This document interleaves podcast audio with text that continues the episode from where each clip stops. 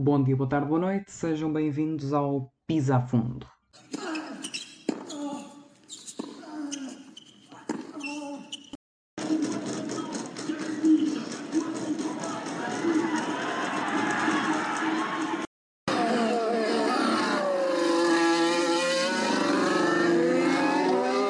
Muito boa tarde a todos, sejam muito bem-vindos a mais um episódio do podcast Pisa a Fundo. Um, hoje estamos aqui para um episódio um bocadinho diferente do habitual. Vamos fazer o nosso primeiro rescaldo um, em perspectiva falada, digamos assim. Já tivemos muitos rescaldos escritos no blog Canto Sujo, o qual aproveito naturalmente para vos convidar para lerem sobre política e cultura, se esses assuntos vos interessarem já sabem que no Blog Canto Sujo tem sempre um lugar, tal como as nossas séries dos CS Studios, etc. Tudo uh, o que possam imaginar aqui no. Tudo não, mas muita coisa, muita oferta no, no grupo Oreva.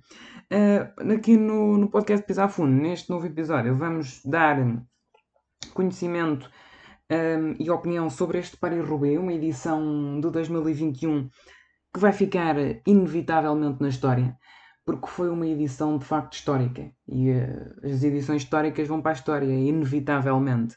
Foi uma edição recheada de sofrimento.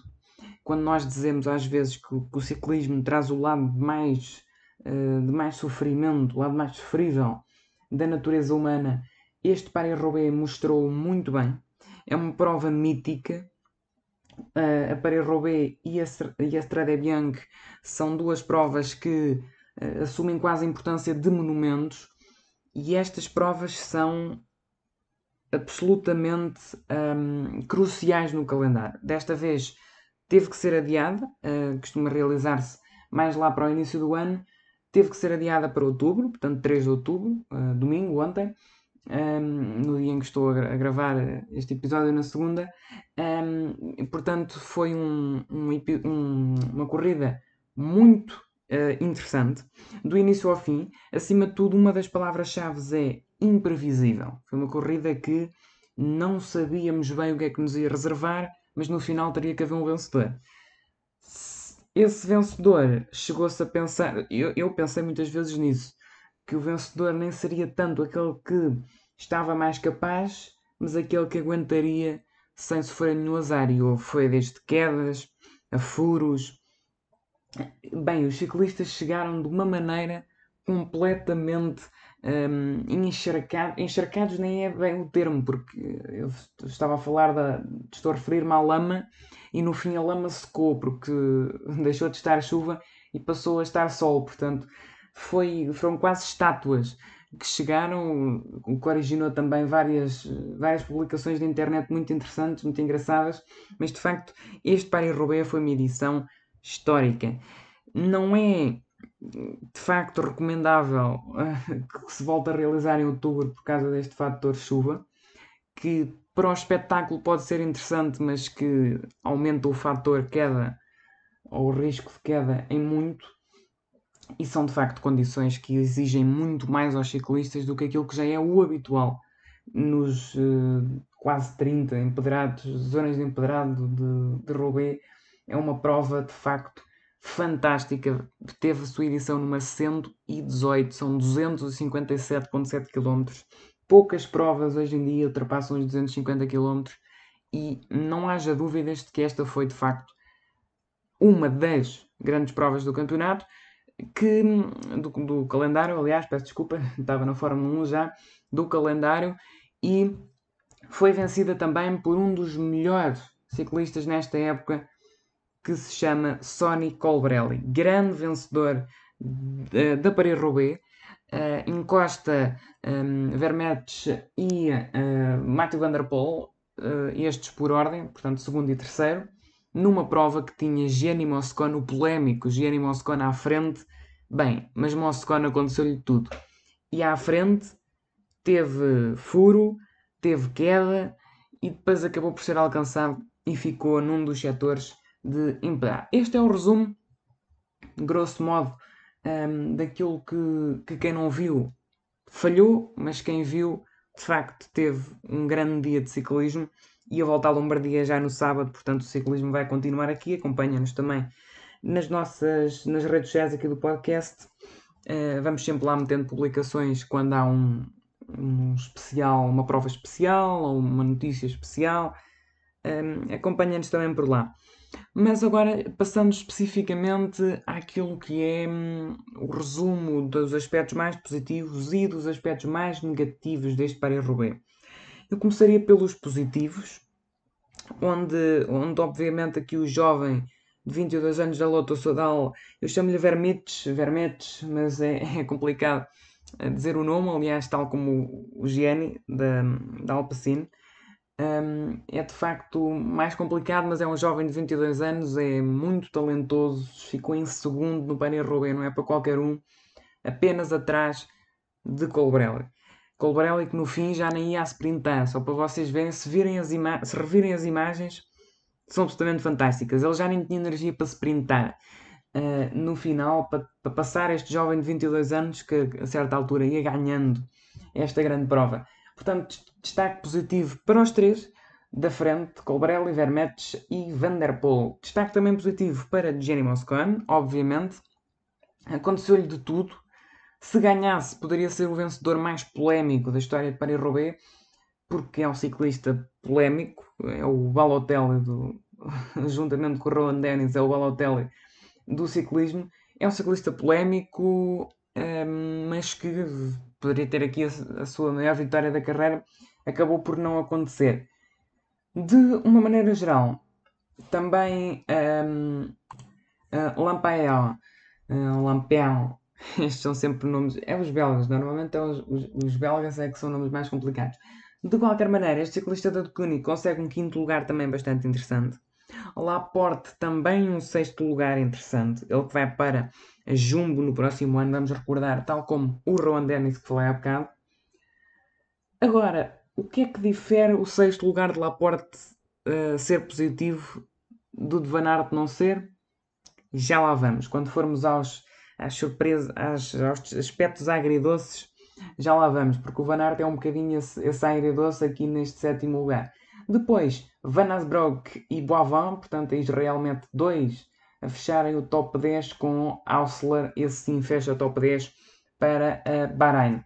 Mas depois há outros nomes interessantes, Christophe 14, o outro Gianni, o Gianni Vermetes 15, Marco Waller, grande temporada está a fazer, 17. Um, Van Mark, hoje já lá vamos no Van Mark, o Van Mark não é propriamente positivo, nem Uh, estes que estou a ver aqui, por exemplo, o Van Avermaet, 32, mas uh, já lá vamos a estes nomes. Eu queria mesmo os nomes positivos, aqueles que destacaram, e aqui acho que, tirando o top 10, a, a corrida foi tão fragmentada que obriga a quase a eu.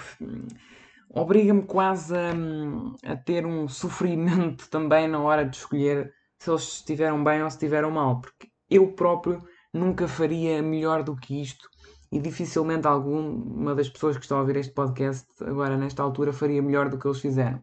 Portanto, é sempre complicado avaliar com base nisso.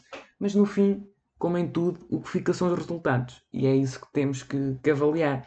Um, eu gostaria, portanto, só para além dos homens do top 10 e de um ou outro ali, top 15 por aí, gostaria só de destacar o André Carvalho, português, um, segundo português em prova, para além do, do Rui Oliveira, um, ehm, acabaram os dois por abandonar, mas demonstraram-se muito bem, nomeadamente o André de Carvalho esteve na fuga, acabou por cair uma queda aparatosa que, que vimos em direto, mas, mas temos orgulho em ti e, e é continuar, tal como no Rui, tal como na, na grande geração de portugueses que se está aí a montar para o ciclismo mundial e não só. Uh, o ciclismo está a ter uma grande renovação de geração, ao contrário do que acontece, por exemplo, noutros desportos que eu comento aqui no podcast, por exemplo no ténis, o ciclismo está a ter uma grande revelação, uma grande renovação de gerações, não só portugueses, mas temos um futuro muito radiante pela frente. Passava então aos aspectos mais agridoces desta prova.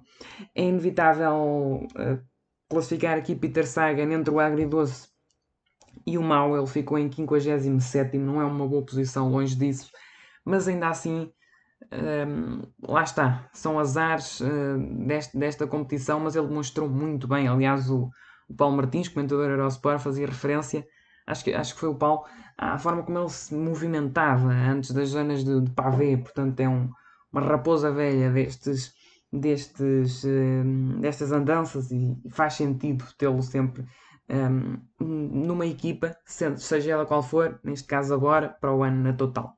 Sepp Van Mark é uma surpresa pela. Eu não vou dizer completamente negativa, mas lá está, está na categoria agridoce. Eu esperava mais. 23. Nem sequer foi o melhor Israel, como vimos há bocado.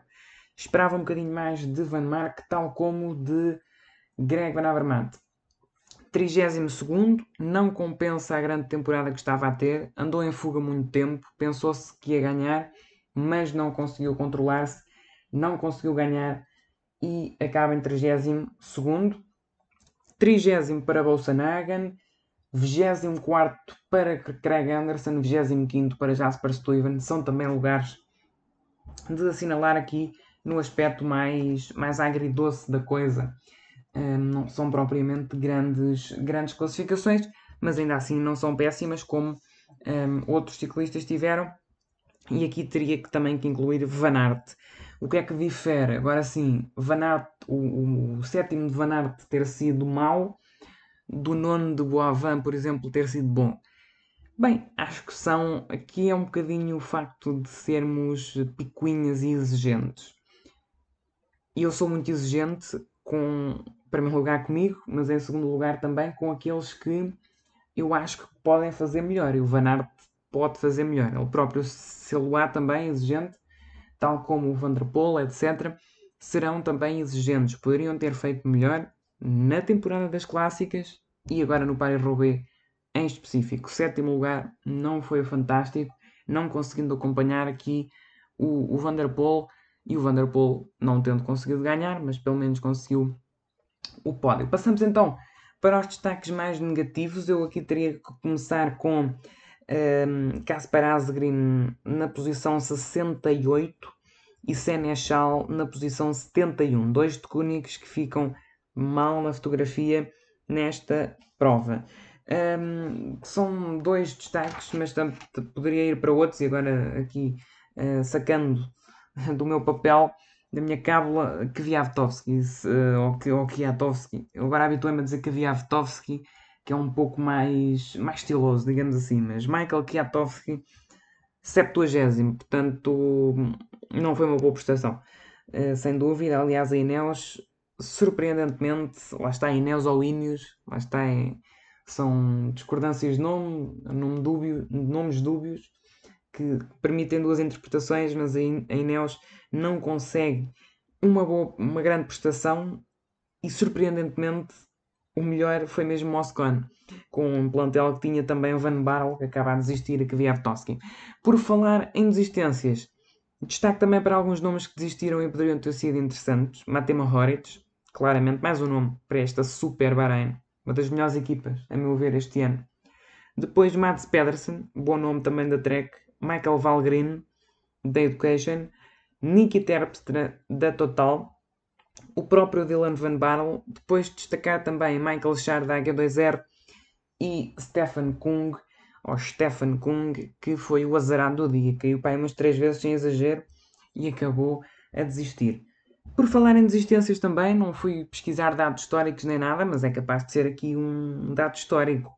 A Astana conseguiu, conseguiu terminar sem ciclistas, portanto, conseguiu que os seus seis ciclistas, penso que são seis, continhas rápidas não, acho que são sete, conseguiu que os seus sete ciclistas abandonassem e a Delco só conseguiu terminar com um ciclista. Portanto, depois há equipas que conseguiram dois, a Cubeca, por exemplo, apenas dois. Portanto, só para se perceber a escala de abandonos que nós tivemos nesta edição do Paris-Roubaix, derivada destas condições, de tal maneira que a Astana acaba completamente sem ninguém e isso é de assinalar naturalmente. Como já perceberam então, a edição de Paris-Roubaix deste ano deu água pela barba, acabou por coroar Sonny Colbrelli. Eh, eu não diria contra todas as expectativas, está a fazer uma temporada fantástica, como já, como já tinha referido. Vanderpool terceiro, há um jovem a meter-se no meio, há um Moscone que não se estava à espera, Há surpresas pela negativa, mas há, acima de tudo, uma certeza. O Paris-Roubaix deste ano foi mítico, mais mítico do que o normal, mais histórico do que o normal. Isto poder-nos levantar agora até aqui um debate do género. Valerá a pena? E é um debate que às vezes nós, vocês vão ouvir a pergunta e vão me dizer já. Obviamente que não. Mas acho que é um debate que às vezes é importante. Nós não devemos ter medo de fazer perguntas. Até porque eu não estou a dar a minha opinião, estou apenas a colocar uma questão. Devemos fazer a pergunta: valerá a pena pôr os atletas em risco para dar mais espetáculo? Obviamente lá em casa vamos já dizer não, não, não, mas a verdade é que não sejamos tão redundantes a esse, a esse nível. Porque a maioria das pessoas que vê desporto já, hoje em dia, não é por estar apaixonada pelo desporto, nem por tão pouco querer ver espetáculo no desporto, espetáculo puro, mas no caso do ciclismo pelas quedas, no caso da Fórmula 1 pelos acidentes, do ténis pelos falhanços, isto é a verdade. Portanto, nós não podemos ser. Isto seria tema para outra, para outra conversa. Isto é a minha veia mais crítica já aqui uh, a ser disputada. A verdade é esta: nós temos que repensar isto. Muita gente vê ciclismo hoje, não pela beleza da modalidade, mas para além da beleza das localidades, há sempre pessoas que gostam de ver e é bonito, efetivamente. É um grande espetáculo, é um desporto que encaixa muito bem em televisão, mas também há pessoas que veem única e exclusivamente pelas quedas. E isto é um fator a ter em conta. A minha opinião é que, obviamente, não, não se devem meter em risco as, as qualidades do atleta, porque o desporto é o desporto. É belo, é competitivo e deve ser justo. O desporto, os atletas estão lá para ganhar, não estão lá para ser eh, palhacinhos num circo, para dar outro espetáculo, outro show-off, apesar disso vir inerente ao desporto, obviamente. Não, nos, não me querendo afastar muito do tema deste Paris-Roubaix, para terminar aqui este nosso episódiozinho uh, de rescaldo deste, desta edição da mítica prova que já vai então na sua edição 118.